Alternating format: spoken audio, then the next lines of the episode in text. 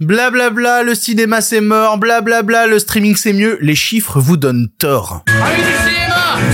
Allez du cinéma, tous et toutes et surtout à ceux et celles qui ne sont pas d'accord aujourd'hui dans le pire podcast cinéma. Quels sont les plus gros succès de l'année 2023 Est-ce que le cinéma en France a repris des couleurs post-Covid? Est-ce que Philippe Lachaud a mangé Guillaume Canet? Tant de questions auxquelles je répondrai dans cette première partie. À côté de ça, on revient sur la disparition du comédien sud-coréen Lee Sung-kyun et sur le contexte terrible qui entoure sa mort. Il y a deux trois trucs à raconter pas franchement sympa. Dans la version audio, la pellicule est toujours forte, on parle des films qui n'ont pas été tournés en numérique cette année, mais ont choisi cette bonne vieille péloche et dans la version YouTube, les trailers sympas qu'il ne fallait pas rater cette semaine. Il y aura aussi la question du public et un auditeur qui viendra nous parler d'un film dont j'ai déjà parlé plein de fois dans l'émission, mais bon, le lobbying, c'est important. Et voilà, c'est le pire podcast cinéma avec vous. Eh bien, ça ne va pas être dans la poche. Avant de commencer, merci aux gens qui écoutent cette émission en podcast ou qui la regardent sur YouTube. Quel que soit le choix que vous faites, vous avez du contenu exclusif. Du coup, bah, qu'est-ce qu'on fait? Eh ben, on s'abonne. On clique sur s'abonner sur les plateformes de podcast, on clique sur s'abonner sur YouTube, on active la cloche, on, je sais, on fait plein de trucs, en fait, mais on fait plein de trucs comme ça, on rate aucun épisode. Et ça, c'est super. C'est le plus important. Le pire podcast cinéma, c'est tous les lundis, mercredis et vendredis à 7h du matin pour ne rien rater de l'actualité de le cinéma. Et on commence tout de suite avec des sujets du jour. Respect et robustesse, Caius C+. Alors, les nouvelles sont bonnes? Ah, ils sont pas de la dernière marée, les nouvelles. Moi, je veux du féroce actualité. L'année 2023 se termine avec des chiffres, toujours plus de chiffres, des chiffres à analyser, des chiffres à décortiquer, surtout quand on parle des chiffres du cinéma français. J'aime trop les chiffres, c'est terrible. C'est une maladie, hein. pour de vrai, je passe mon temps à faire des tableaux Excel. Je, je crois que j'ai un problème. Le mois de janvier est arrivé et du coup nous pouvons enfin faire un bilan des entrées dans les salles de cinéma françaises en 2023. Regarder en arrière et se poser cette douce question, mais quels sont les films français qui ont déplacé le plus de monde en salle cette année? Parce que ouais, euh, pendant le Covid ça lâchait des gros euh, le cinéma c'est mort, ça a plus aucun intérêt, maintenant c'est full streaming, on reste à la maison. Globalement, vous vous êtes bien planté. Ceux qui écoutent d'ailleurs la version audio le savent, euh, je fais un bilan du box-office chaque mercredi dans la version audio et ils savent que à part quand on parle vraiment des gros blockbusters américains, les chiffres sont plutôt régulièrement réjouissants. Bon, déjà, on va commencer par un bilan total des entrées sur l'entièreté des salles françaises durant l'année 2023. En 2023, les cinémas français ont réalisé en salle 180,76 millions d'entrées ce qui est énorme. En comparaison par rapport à l'année 2022, ça veut dire qu'on a fait plus 18,9%. Ce qui montre que plus on s'éloigne de la période Covid où les salles étaient fermées, plus le cinéma reprend des couleurs. C'est une habitude à reprendre. Petit à petit, les gens la reprennent. Bon, après, c'est sûr que comparé à la période avant Covid, on est un peu en dessous. On calcule souvent par rapport à la moyenne 2017-2019. Et là, bon, on est 13,1% en dessous mais c'est un truc qu'il s'agit de relativiser. Notamment par le fait que, à l'époque, le grand nombre d'entrées en salle était drivé par un bon nombre de films Disney qui, euh, qui arrivaient à carry tout le game, quoi. Et depuis un petit bout de temps, on se rend compte que les films des studios Disney désintéressent une partie du public. Je veux dire, tu regardes juste 2019, le top 3, hein, juste le top 3 des entrées en France en 2019, c'est Disney. C'est Avengers Endgame, c'est Frozen 2 et c'est Le Roi Lion. Le Roi Lion qui va d'ailleurs taper quasi 10 millions d'entrées, c'est énorme. Quasi 10 millions d'entrées, un peu plus de 10 millions d'entrées, j'ai un doute dans ces environs-là. Puis même à côté, Endgame, c'est quasi 7 millions d'entrées, Frozen 2, c'est plus de 7 millions d'entrées. Ça n'a aucun sens. Et ça, c'est sans compter tous les autres films Disney qui étaient dans le top 10, parce qu'il y avait aussi le dernier Star Wars, il y avait Toy Story 4, il y avait Captain Marvel. Non, non, tu regardes le top 10 de 2019, c'est 6 films Disney. En comparaison, en 2023, dans le top 10, eh ben, il y a plus que 3 films Disney moitié moins. Du coup, forcément, ça se ressent aussi un petit peu. Si je reprends les données qui viennent euh, du compte Twitter BoxOfficeFR, qui est dispo en description euh, si ça vous intéresse, on voit que le plus gros mois de l'année a été le mois de décembre, oui, le mois de décembre, qui a longtemps été dominé par les mastodontes qui étaient sortis au mois d'août, à savoir euh, Barbie Oppenheimer. Et le mois le plus décevant de l'année, comme chaque année, en fait, ça a été le mois de septembre, parce qu'on sort de l'été, on a moins de temps, c'est la rentrée. Si vous regardez chaque année, le mois de septembre, c'est le moment où le cinéma replonge un peu. Mais si j'en crois les infos de ce compte, on parle souvent de la politique de protection du cinéma qu'on a en France, vous savez, la chronologie des médias. Moi, j'adore la chronologie des médias. Vous adorez? Moi, j'adore. Je suis très premier degré, je l'adore parce qu'elle est faite pour que le cinéma français continue à rayonner par rapport aux autres pays où le cinéma se casse la gueule. Et ça se voit parce que le cinéma en France fait partie des plus forts du monde. La reprise post-Covid en France est supérieure à celle qu'on voit en Allemagne, en Chine, en Corée, au Japon et même en Angleterre ou aux États-Unis. La France est trop forte. Voilà, bravo les cinémas français. GG, well played. Mais du coup, quelles sont les 10 plus grosses locomotives du cinéma en France en 2023 Si vous voulez savoir qui sont les outsiders qui sont pas dans le top 10, euh, il y avait Wish, il y avait Creed 3, il y avait Fast X, il y avait La Patte Patrouille et il y avait Wonka. Tous ces films ayant dépassé déjà le 2 millions d'entrées, ce qui est pas mal. Le 2 millions d'entrées, les 2 millions d'entrées. Vous savez ce qui a pas dépassé le 2 millions d'entrées? Spider-Man Across the Spider-Verse. Ouais, il est 16e, il a fait 1 million 9. Tout juste. Désolé Spider-Zoos, allez, top 10, c'est quoi les 10 plus gros films en salle en France cette année En dixième, Mission Impossible Death Reckoning partie 1 qui fait 2 millions 6 d'entrées. C'est un film qui s'est planté si on regarde au global avec les retours aux États-Unis, etc. parce qu'il avait un budget qui était beaucoup trop colossal pour réussir à le rentabiliser. Mais si on regarde juste ses entrées en France, bah ça se situe quand même dans la moyenne des Missions Impossibles. Mission Impossible 6 avait fait 400 000 entrées de plus, Mission Impossible 5 avait fait 200 000 entrées de plus, et Mission Impossible 4 avait fait 200 000 entrées de moins. Vous voyez, ça redescend, mais on est quand même toujours dans la même fourchette. L'effet Tom Cruise fonctionne toujours visiblement en 2023. Il faudra maintenant attendre 2025 sa mère, ça va être long pour avoir la suite et savoir enfin ce qui se passe dans cette partie 2. En neuvième position, Indiana Jones et le cadran de la destinée avec 2 millions 9 d'entrées. Là aussi, ça a été un budget colossal, vraiment Disney a dépensé sans compter et du coup, ça a été compliqué de le rentabiliser sur l'entièreté des territoires. Et si on veut commencer à faire des comparaisons, parce que là, ça va faire mal, si on prend Indiana Jones 4, je sais que c'est pas la même époque, mais c'est 4 millions 2 d'entrées, soit 1 million 3 de plus que celui-ci. C'est un La faute à un été qui a été très chargé en termes de sortie, une lassitude du public, puis même tout simplement peut-être un mauvais bouche à oreille. Pour le coup, moi, je fais partie des gens qui aiment pas particulièrement Indiana Jones 5. Je préfère le 4, c'est vous dire. Non, mais je sais, je suis récupérable. Je vais encore avoir des commentaires qui disent, mais d'où tu penses que t'es légitime d'être critique? Bah, je sais pas, j'ai mis Indiana Jones 4. Mon dieu. En huitième position, élémentaire avec 3 millions 1 d'entrées. Après un démarrage qui semblait présager le pire, le film a su doucement remonter la pente et Dieu sait que les semaines l'ont aidé vu combien de temps il est resté à l'affiche. Pour vous dire, Élémentaire est sorti en France fin juin et il a quitté l'affiche des cinémas français fin octobre. Il est resté 19 semaines à l'affiche. C'est assez commun quand même de voir des films Disney rester longtemps à l'affiche parce que c'est des films d'animation et quand il n'y en a pas d'autres qui sortent, bah, ça permet quand même d'avoir des films qui vont attirer des familles. C'était notamment le cas de Enkento. Enkento était resté en salle 18 semaines et il avait fait, ouais, sensiblement le même nombre d'entrées, 100 000 de plus. Disney se plante partout dans le monde, mais en France, ça reste un marché stable. Pourquoi? Parce que la France est le marché le plus stable en termes de cinéma. Oui, vive la France. Cocorico, nationalisme, tout ça. En septième position, les trois mousquetaires d'Artagnan avec 3 millions 3 d'entrées. C'était un pari risqué qu'a plus ou moins payé en salle. J'imagine que Pathé s'attendait à faire beaucoup plus niveau entrée et qu'ils sont un peu déçus. Chez Pathé, je pense qu'on espérait un truc comme 5, 6 millions d'entrées, 7 millions peut-être, histoire de rentabiliser le budget des deux films en un seul.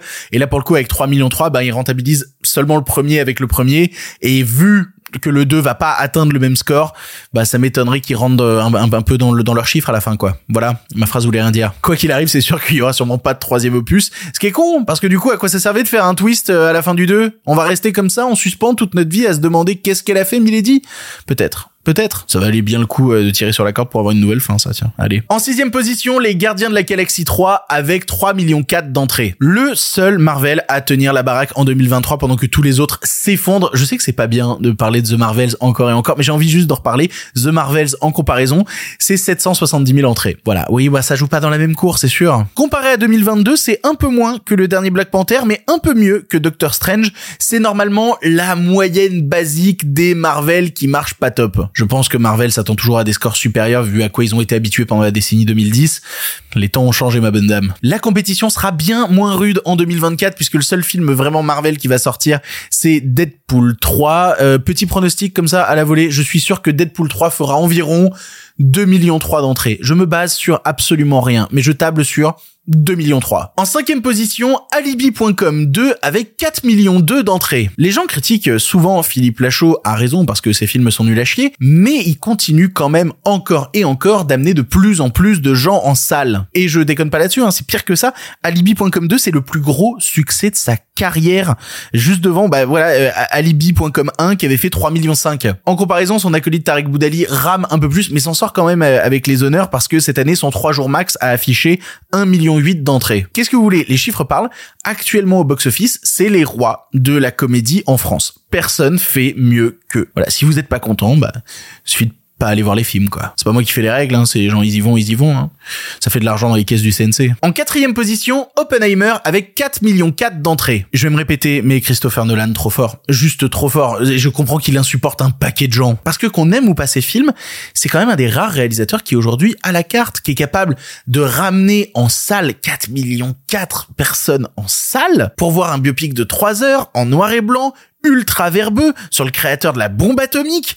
Non mais c'est hallucinant de réussir à faire ça. Pire que ça d'ailleurs, Oppenheimer, c'est le deuxième plus gros succès en France de sa carrière, juste euh, derrière Inception. Ce qui veut donc dire que Oppenheimer a fait plus d'entrées que n'importe quel film Batman réalisé par Christopher Nolan, plus que Interstellar aussi. Non mais c'est hallucinant, c'est hallucinant. J'aimerais réussir à expliquer son aura, expliquer pourquoi le public y va autant en masse. Je pense pas avoir tous les éléments. Peut-être que sa politique de communication de moi je fais du vrai cinéma comparé à tout le monde, bah ça fonctionne, ça réussit à attirer petits et grands. Bah en tout cas, félicitations. En troisième position, Astérix et Obélix, l'Empire du Milieu avec 4 millions 5 entrées. Bon, si vous avez vu ma vidéo flop, vous êtes au courant que je trouve le film passablement nul à chier. Voilà, je sais pas comment le dire autrement. Un film qui d'ailleurs n'est pas le plus gros succès de la carrière de Guillaume Canet, non pas du tout.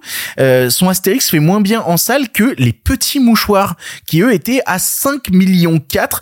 Les Petits Mouchoirs a fait plus d'un million d'entrées comparé à son Astérix. Le prochain Astérix, lui, est chapeauté par Alain Chabat, sera du cinéma d'animation. Peut-être que ça réussira à remonter la barre. En tout cas, je croise un peu les doigts. En deuxième position, Barbie avec 5 millions 8. Oui, bon là, euh, c'était évident, personne n'est particulièrement surpris. Dans la guerre Barbenheimer, c'est Barbie qui a gagné haut la main où que ce soit. Maintenant, la question qui se pose, c'est est-ce qu'elle va réussir à s'en tirer de la même manière niveau compétition? Et ça, on aura l'occasion d'en reparler lundi. Parce que oui, dimanche soir, c'est les Golden Globes, Barbie y est, Oppenheimer y est, et moi je vais regarder ça en direct, prendre des notes pour vous faire une jolie émission lundi à ce sujet. Et du coup, bah, les Golden Globes, ça se termine à 5h du mat. Du coup, pour sortir une émission à 7h, je risque d'être un petit peu en retard. Voilà, je préfère vous l'annoncer tout de suite. Peut-être que l'émission sortira une heure ou deux en retard. C'est probable. Mais promis, comme ça, on parle des Golden Globes dès lundi. Dès le matin, boum, émission Golden Globes. Voilà. Et en première position, le champion incontesté, Super Mario Bros. le film avec 7 millions 3. Cocorico! C'est beau, hein? C'est français. Illumination roule sur la compétition avec son film d'animation qui était ultra attendu pour un score que je pense personne n'espérait. En vérité, je suis plutôt heureux que le film ait marché parce que ça montre qu'on peut prendre sérieusement des licences de jeux vidéo et les adapter au cinéma sans les trahir, sans en faire vraiment n'importe quoi. Et peut-être que ça va inspirer bah, justement Nintendo dans son projet de live action Zelda qui est en développement. il y a aussi d'autres films hein, qui arrivent autour des jeux vidéo. Il y a notamment un film Minecraft avec Jack Black et Jason Momoa. Je sais, ce projet a pas beaucoup de sens. On espère que ça marchera parce que 2024 c'est aussi l'année où sort le film Borderlands de Elairos, là ça va être compliqué. Je pense que Borderlands ça va être très très compliqué. Faudra pas le prendre en exemple celui-là. Bref, c'était une super année 2023. Voilà, il y a plein de gens qui sont venus en salle, c'est quand même l'essentiel et j'espère que ça se reproduira en 2024. Je vous ai fait une grosse émission à ce sujet sur les films de 2024. N'hésitez pas à y jeter un coup d'œil si jamais ça vous intéresse. Vous verrez qu'il y a plein de propositions super sympas qui arrivent en salle. Et nous de notre côté, on avance. Bon, j'ai abordé cette histoire rapidement dans mon émission sur les films de 2024. Désolé si ça fait un peu redite, mais vu qu'il y a eu un article du Hollywood Reporter qui est sorti et qui en parle plutôt bien, j'avais envie de remettre une couche à ce sujet. Le comédien sud-coréen Lee Sun-kyun est décédé le 27 décembre dans ce qui s'apparente être un suicide. Et je vais devoir biper ce mot à plusieurs reprises dans cette partie dans la version YouTube parce que YouTube aime pas particulièrement qu'on parle de ce genre de thématique. Si vous ne connaissez pas ce comédien, vous l'avez sûrement vu dans Parasite de Bong Joon-ho où il jouait le rôle du, du père de la famille bourgeoise, mais ce serait un peu réducteur de ne parler que de lui à travers ce rôle exclusivement. Il a passé notamment tout le début de sa carrière aux côtés du réalisateur Hong Sang-soo dans des films comme Night and Day, Les Amours d'Oki ou encore Iwan et les Hommes. Dans ses films les plus marquants, il avait aussi joué dans Hard Day, il avait joué dans Kingmaker, qui est un film que j'adore, que je trouve génial, sur un type qui va aider un autre gars à être élu et tous les complots que ça va nécessiter. C'est vraiment un thriller politique passionnant. Si vous avez l'occasion de voir Kingmaker, voyez-le. Et en 2023, sa carrière est en train de décoller vu qu'il a enchaîné la comédie musicale Killing Romance, qu'il a fait le film Sleep qui est passé par le dernier festival de Cannes, et aussi Project Silence, un thriller catastrophe, lui aussi passé par Cannes, et qui devrait bientôt sortir en salle. Donc tout se passait bien pour le bonhomme, un comédien que je respecte énormément pour son travail, mais tout s'est arrêté subitement au mois d'octobre dernier. Fin octobre 2023, la presse sud-coréenne révèle que le comédien Lee Sun-kyun est soupçonné d'avoir consommé de la drogue et fait l'objet d'une enquête. Il s'agit de cannabis et aussi de kétamine qu'il aurait ingéré au cours d'une soirée dans un bar à hôtesse du quartier de Gangnam. Gangnam, vous connaissez probablement parce que Gangnam Style. Ce qu'il faut savoir pour comprendre la suite, c'est que la Corée du Sud est dirigée par un président conservateur qui s'appelle Yoon Suk Yeol et qui a déclaré une véritable guerre à la drogue. Depuis son élection mi-2022, le nombre d'arrestations pour les infractions liées à la drogue a augmenté de 38,5%. Le président a déclaré une tolérance zéro à ce sujet et même au niveau de l'opinion publique, c'est ultra mal vu. Si jamais tu es chopé en train de consommer quelque drogue que ce soit, eh ben c'est fini pour toi. Terminer ta carrière, tu rentres chez toi. Du coup, Lee Sun-kyun a été inculpé a été interrogé par la police à trois reprises, dont la troisième fois dans un interrogatoire qui a duré 19 heures et qui s'est terminé la veille de Noël. 19 heures d'interrogatoire. On en reparle après, c'est pas normal, mais c'est pour vous montrer à quel point ils sont vénères à ce sujet. Pour faire amende honorable, le comédien Lee Sun-kyun a arrêté de travailler sur la série dont il venait de commencer le tournage qui s'appelle No Way Out et a présenté à plusieurs reprises ses excuses à la presse. Ça n'a évidemment pas suffi et la presse a décidé au contraire de faire un véritable feuilleton autour de ce sujet,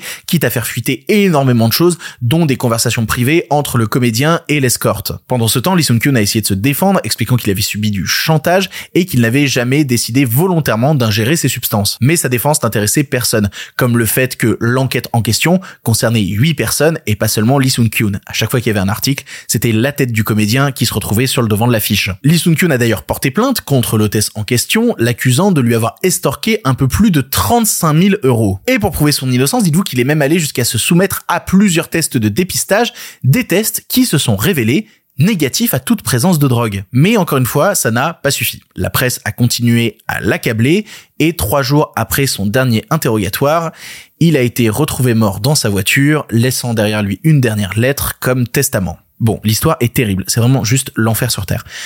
Maintenant, ce qui est intéressant, c'est de réfléchir autour de ce sujet. Le 3 janvier, le journal Korea Herald a publié un édito évoquant le droit de ne pas savoir. En d'autres termes, un édito qui met en cause le rôle de la presse dans la mort du comédien poussé à bout par une telle surprésence médiatique. Par exemple, j'ai appris ça et j'ai trouvé ça complètement dingue il est de coutume en Corée du Sud que si t'es une personnalité publique qui va être interrogée au commissariat, avant d'entrer dans le commissariat et en en sortant, tu dois passer par un point presse. Un point presse obligatoire. Je cite hein, le Korea Times à ce sujet, ils disent c'est une pratique sans fondement juridique que l'accusation utilise pour embarrasser et faire honte au suspect. Lee Sun Kyun avait d'ailleurs demandé pour son troisième interrogatoire, tu, te fais interroger pendant 19 heures, tu sors, t'es obligé de te taper les questions super traites de la presse.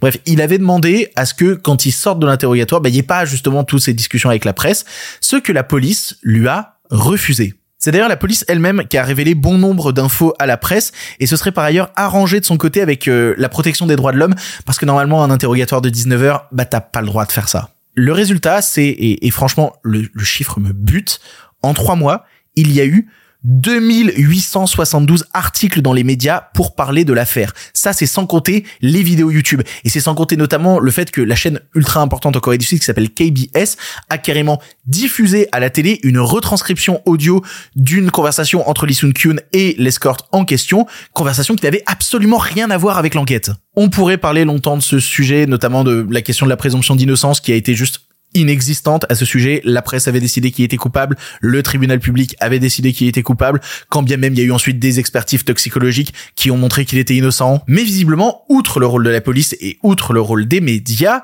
eh bien, il semblerait, et j'utilise vraiment le conditionnel parce que j'ai aucune preuve de tout ça, mais il semblerait que tout ça soit aussi une énorme affaire politique. En tout cas, c'est ce qu'en pense le parti d'opposition au président en place, le parti politique démocrate, qui a déclaré qu'il trouvait la situation bien étrange, et je vais les citer. Le même temps, la fille de Kim Song-hee, secrétaire du président sur les questions du protocole, est responsable de violences scolaires qui ont causé 9 semaines d'arrêt à une victime de blessures. Qui plus est, le parti conservateur vient de perdre une élection partielle dans le quartier de Gangseo. Mais cela n'a eu que très peu de retentissement en raison de cette affaire de consommation de drogue. En d'autres termes, le parti en place aurait utilisé cette affaire pour montrer regardez, on lutte efficacement, blablabla, et mettre un peu sous le tapis tous les trucs qui les dérangeaient. Cette histoire est terrible. Chacun pourra en tirer les conclusions qu'il veut, mais en l'état, t'as un comédien qui s'est suicidé à cause de toute la pression qu'on lui a fait subir. Et c'est pas la première fois en Corée qu'une personnalité publique se suicide. Le pays a un des taux les plus élevés parmi les pays développés et c'est déjà arrivé avec des personnalités publiques ou des membres de groupes de K-pop qui souffraient de dépression en silence. Et ben là, t'as un type qui laisse derrière lui euh, deux gamins et un tas de questions qui seront sûrement jamais répondues par la presse sud-coréenne. Parce que là-bas, le sport national, c'est la presse à scandale. Moi, je les ai vus, un bon paquet des photos, je les ai vus. Et voir notamment euh, Bong Joon-ho à l'enterrement de Lee Sung-kyun, bah, ça m'a fait quelque chose. De même, t'as le comédien euh, Gong Yoo, que vous avez peut-être vu parce que c'était le premier rôle de Dernier Train pour Busan, ou aussi il avait un petit rôle dans Squid Game.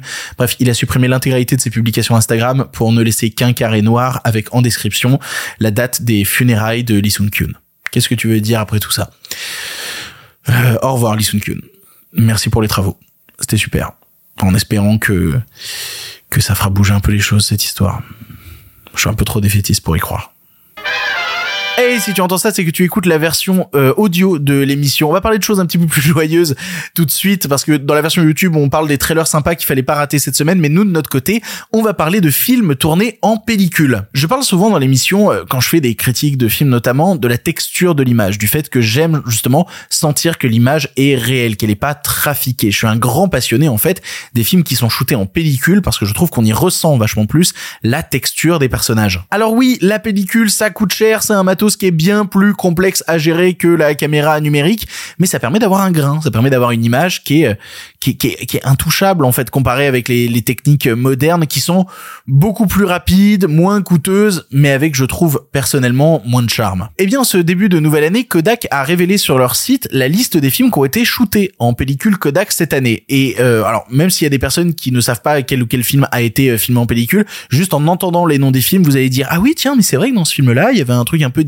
le truc différent, c'est que c'était beau. Voilà, c'est ça le truc différent. Si on parlait de, cinéma français, il y en avait deux dans la liste. Il y avait notamment L'amour et les forêts de, Valérie Donzelli. Si vous avez vu le film, vous devez vous en rendre compte. Il y a notamment un travail sur les couleurs, le bleu, le rouge qui ressort grâce à la texture de la pellicule. Et sinon, il y a aussi Jeanne Dubarry de Maïwen, ce qui est assez peu étonnant pour un film en costume. C'est toujours plus intéressant d'y retrouver une certaine réalité, une certaine texture qu'on retrouvera pas nécessairement avec du cinéma numérique. À côté, il y a The Old Hawk, le dernier film de Ken Loach. Il y a les productions récentes de Wes Anderson, que ce soit Asteroid City ou Henry Sugar, pour réussir à retrouver ce travail de couleur pastel, évidemment que Wes Anderson va jouer avec de la pellicule plutôt qu'avec du numérique. On retrouve aussi dans la liste Les Feuilles Mortes d'Aki Korismaki, on retrouve aussi Past Lives, c'est assez récurrent de retrouver des films A24 dans la liste, justement si on retrouve un, certain grain dans le cinéma A24, c'est grâce à son tournage en pellicule. Autre film A24 qui est dans la liste, il y a aussi Dream Scenario avec Nicolas Cage. Et c'est vrai que maintenant quand j'y repense à certaines scènes, notamment les scènes de cauchemar dans Dream Scenario, tu regardes la manière dont sont éclairées certaines scènes, tu ne peux le faire qu'avec de la pellicule. Tu ne peux retrouver ça qu'avec cette texture-là. Et puis à côté de ça, il y a des choses un peu évidentes, notamment que Oppenheimer de Christopher Nolan a été tourné en pellicule. Oui, parce que Christopher Nolan ne tourne qu'en pellicule. Et en plus, il veut faire des plans en pellicule IMAX avec euh, une caméra portée. Du coup, il a été obligé de recruter un chef-op qui est un viking qui porte une caméra IMAX gigantesque sur ses épaules. Je vous encourage à chercher des photos sur internet. Ça me fascine. Killers of the Flower Moon de Martin Scorsese, lui aussi, a été tourné en pellicule. Assez peu étonnant. Saltburn, sorti euh, directement sur Prime Video chez nous, été tourné en pellicule. Beaucoup de gens me posent la question euh, de ce que je pense de Saltburn. Je ne l'ai pas encore vu. Je suis pas très fan du travail de Emerald Fennel que je trouve un peu pété et j'ai vu les gens assez divisés sur la question de, de Saltburn. Peut-être que j'y jetterai un coup d'œil. Là, comme ça, ça me fait pas méga envie. Et sinon, dans les dernières sorties, eh bien, il y a Maestro, le dernier film de Bradley Cooper ou encore Poor Things de Yorgos Lantimos qui ont été tournés en pellicule. Ouais, Poor Things, c'était évident. Tu regardes juste la bande-annonce de Poor Things, tu t'en rends compte. Et là encore dans la liste, je vous ai pas mis les séries qui ont tourné en pellicule, notamment Succession. Voilà, la série Succession est tournée en pellicule. Swarm, qui était sorti sur Prime Video, est lui aussi tourné en pellicule. The Idol de Sam Levinson aussi, mais ça, c'est parce que Sam Levinson le fait à chaque coup. Il l'avait fait aussi euh, concernant euh, Euphoria. Voilà, c'est assez peu étonnant. C'est un luxe que tout le monde ne peut pas se payer, mais c'est un véritable plaisir qui permet d'ancrer le film dans une certaine réalité. Moi, personnellement, à chaque fois que je vois des films tournés en pellicule, je le ressens et tout de suite, ça me met dans une autre ambiance par rapport au film que j'aime plutôt pas mal. L'aviez-vous repéré? L'aviez-vous repéré sur tous ces films? Vous me direz ça en commentaire. Les nouvelles n'étaient pas très fraîches, en effet. Il est l'heure de la question du public. Vous le savez, à chaque émission, je poste une story sur Instagram. Suivez-moi sur Instagram où je vous dis, eh, vous avez une question à me poser sur l'actualité du cinéma et vous pouvez en poser. Suivez-moi sur Instagram. C'est voilà, c'est le seul truc à retenir. Le lien est dans la description. Suivez-moi. Et aujourd'hui, la question qui m'a été posée 12 milliards de fois, j'en ai pris une, hein, ce qui est celle de, de euh, Off qui demande, Godzilla est de retour au cinéma. Est-ce un bon présage ou une exception sans suite?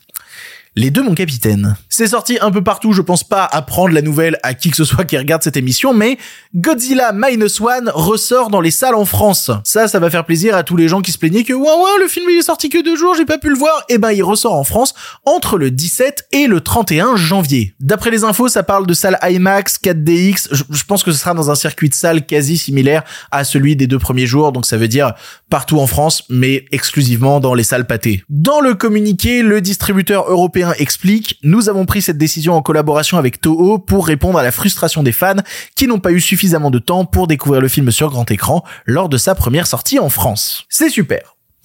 Et après ça, on fait quoi? Eh ben on fait pas grand chose. En vrai, je suis super heureux pour tous les gens qui vont pouvoir découvrir Godzilla Minus One en salle parce que Godzilla Minus One c'est un putain de bon film, mais concernant sa distribution et des espoirs futurs basés là-dessus, va falloir se calmer deux secondes. Déjà, lors de sa diffusion pendant deux jours en salle, le film a réalisé 16 000 entrées. Là, on parle d'une sortie sur deux semaines. Franchement, si le film arrive à atteindre environ 100 000 entrées au bout des deux semaines, c'est déjà extraordinaire. Parce que j'en parlais dans une autre émission, je sais plus laquelle, mais un film japonais en VOSTFR qui arrive à avoir un succès en France, ça n'a aucun sens. Ça n'arrive jamais. Et quand ça arrive, 90% du temps, 95, même 99 je crois, voilà, vraiment des stats à la piste, bref, quasi tout le temps, c'est pour du cinéma d'animation. Ça prouve bien que la stratégie de sortir le film sur deux jours a été une stratégie frustrante, mais payante. Ils ont testé le marché, ils se sont rendus compte qu'il y avait une petite possibilité et du coup, bah, ils concrétisent le truc maintenant. Et donc, ça ne veut absolument pas dire que va y avoir une certaine démocratisation du cinéma japonais live action dans les salles en France. Parce que comme je disais, la majeure partie du temps, ça n'intéresse pas le public. C'est un véritable risque. Vraiment, c'est une prise de risque qui est prise par le distributeur à ce moment-là. Et si jamais c'est pas payant, bah, autant vous dire que c'est bon, ça ne se reproduira jamais. De toute manière, le film en lui-même est une exception. Je veux dire, ce Godzilla, c'est le Godzilla japonais qui a eu le plus gros succès de tous les temps à l'international. Déjà, c'est une rareté. Et j'aimerais vivre dans un monde merveilleux où tout ça se produit régulièrement et où le cinéma japonais a une beaucoup plus grande place qu'il n'a aujourd'hui dans le secteur du divertissement des salles de cinéma françaises. Le problème, c'est que je vis dans la réalité. Et dans la réalité, ce truc-là n'existe pas. On va scruter les, les, résultats de ce film de très très près, de très très près. Mais est-ce que ça va changer quoi que ce soit? Non, je ne pense pas. Par contre, ça veut dire que le film va probablement rentrer dans le cycle de la chronologie des médias. Et du coup, ça veut dire qu'on peut espérer, en croisant les doigts très très très très fort, une sortie au format physique en France. Ça, ce serait quand même merveilleux. Ah non mais attendez, moi j'ai envie de rêver. Voilà, autorisez-moi à rêver, laissez-moi au moins ça. Profitez-en, allez le voir. C'est important de le voir en salle. Ce serait con de rater un film de cette ampleur-là dans une salle de cinéma maintenant surtout que vous avez deux semaines pour aller le voir, vous changerez peut-être la face du cinéma en France. Peut-être, ou peut-être pas du tout. Peut-être que je suis trop défaitiste. Ça y est, ça y est, à l'approche des 30 ans, je suis vraiment devenu un vieux con. C'est terminé. Quoi qu'il arrive, le film est génial. Voyez-le, et je suis content que des gens qui n'aient pas pu le voir en salle puissent enfin découvrir ce putain de chef-d'œuvre qui est Godzilla Minus One. Pour le cinéma, monsieur Leblanc, pour le grand écran, pas pour la petite lucarne. Allez, un film pour finir et on remballe. Vous le savez, à chaque émission, je termine en vous parlant d'un film que j'aime ou que j'aime pas trop. Sauf que le vendredi, bah, c'est pas moi qui parle. Le vendredi, c'est vous qui prenez la parole dans l'émission. Et comment vous faites ça? Eh ben, vous pouvez envoyer un audio d'environ 3 minutes à l'adresse mail lepirepodcastiné.gmail.com. Vous envoyez un audio, vous parlez d'un film récent ou non, peut-être d'un de vos coups de cœur anciens des années 80, des années 90, des années 20. Vous faites comme vous le sentez. Et vraiment, je suis très proactif à ce sujet parce que, bah, les caisses commencent à être vides niveau audio. Allez-y, envoyez des audios, c'est maintenant. Allez-y, euh, parce que sinon pour la prochaine émission, je sais pas comment je fais. Ça va le faire, on va s'en sortir évidemment. Mais n'hésitez pas, envoyez des trucs. Moi, j'aime bien vous écouter en plus. Les gens aiment bien vous écouter. Et aujourd'hui d'ailleurs, je laisse la parole à quelqu'un qui va nous parler d'un film dont j'ai déjà parlé à de multiples reprises dans cette émission. Vraiment, j'en ai trop parlé de ce film. Mais il est toujours pas sorti en France. Il arrive très très très prochainement en France. Du coup, on fait du lobbying extrêmement fort pour que vous alliez le voir. Guillaume, c'est à toi. Bonjour Victor et bonjour aux fans de Le Cinéma, je suis Guillaume et je souhaite vous parler d'un film qui m'a littéralement mis une grosse clacasse dans la tronche. Je vais vous parler des Chambres Rouges, film québécois de Pascal Plante qui sort le 17 janvier en France. Victor nous en a parlé il y a quelques mois. On a eu de très beaux films de procès en 2023. Celui-ci va vraiment vous surprendre en commençant par un plan séquence d'une dizaine de minutes impeccable. C'est l'histoire d'un procès médiatique d'un homme accusé d'avoir enlevé et massacré trois jeunes adolescentes en diffusant en direct leur exécution dans des chambres rouges, des salles virtuelles dans le dark web, où des personnes payent pour voir ce spectacle macabre. On suit deux jeunes femmes qui sont toutes les deux obsédées par le serial killer mais pour des raisons différentes. La première est totalement amourachée du criminel et est persuadée de son innocence. Et la deuxième a un dessin beaucoup moins évident, beaucoup plus flou. Et le film va petit à petit nous délivrer toute la part sombre de cette jeune femme. Le tour de force du film est de ne jamais sombrer dans le sensationnalisme. Il pourrait très bien nous montrer des images choquantes de manière frontale, mais il ne le fait jamais. Tout est suggéré ou à travers un prisme et le pouvoir de notre imagination fait tout le travail et c'est d'autant plus terrifiant. Le film infuse petit à petit dans notre esprit, tel un poison lent, jusqu'à arriver à l'une des scènes les plus dérangeantes que j'ai pu voir de toute ma vie de cinéphile. J'étais totalement tétanisé. Alors je vous rassure, il n'y a absolument rien de gore, mais je me souviendrai à vie de cette scène que je trouve virtuose. Je ne vais pas vous donner de détails sur la scène, ce serait vraiment vous gâcher ce petit plaisir de cinéphile qu'on a tous de vivre un vrai moment de cinéma. Si vous voulez avoir totalement la surprise, je vous conseille de ne pas regarder la bande-annonce et de vous faire confiance, de vous laisser happer par le film. De quoi débuter son année cinéphile par un rouleau compresseur. J'espère qu'il vous plaira. Très belle année à toutes et à tous et merci Victor de nous accompagner trois fois par semaine et d'être devenu un rituel matinal pour beaucoup, comme la crème hydratante. Merci. C'est ainsi que se termine cette émission du pire podcast cinéma, cette première semaine de reprise. Comment ça va chez vous? Est-ce que ça a été dur de reprendre le boulot? Moi, franchement, oui. Voilà, si je dois être très honnête, effectivement, me remettre à écrire 13 pages par euh, tous les deux jours, là, j'étais genre, ok, d'accord, c'est un peu rude. J'espère que l'émission vous accompagne en allant au travail ou en rentrant du travail le soir. J'espère que vous allez bien. De toute manière, on redémarre la semaine prochaine. L'émission de lundi, je suis pas prêt. Putain, faut que je mate les Golden Globes en même temps que je vais écrire l'émission. Ça va être marrant, ça va être rigolo. Bref.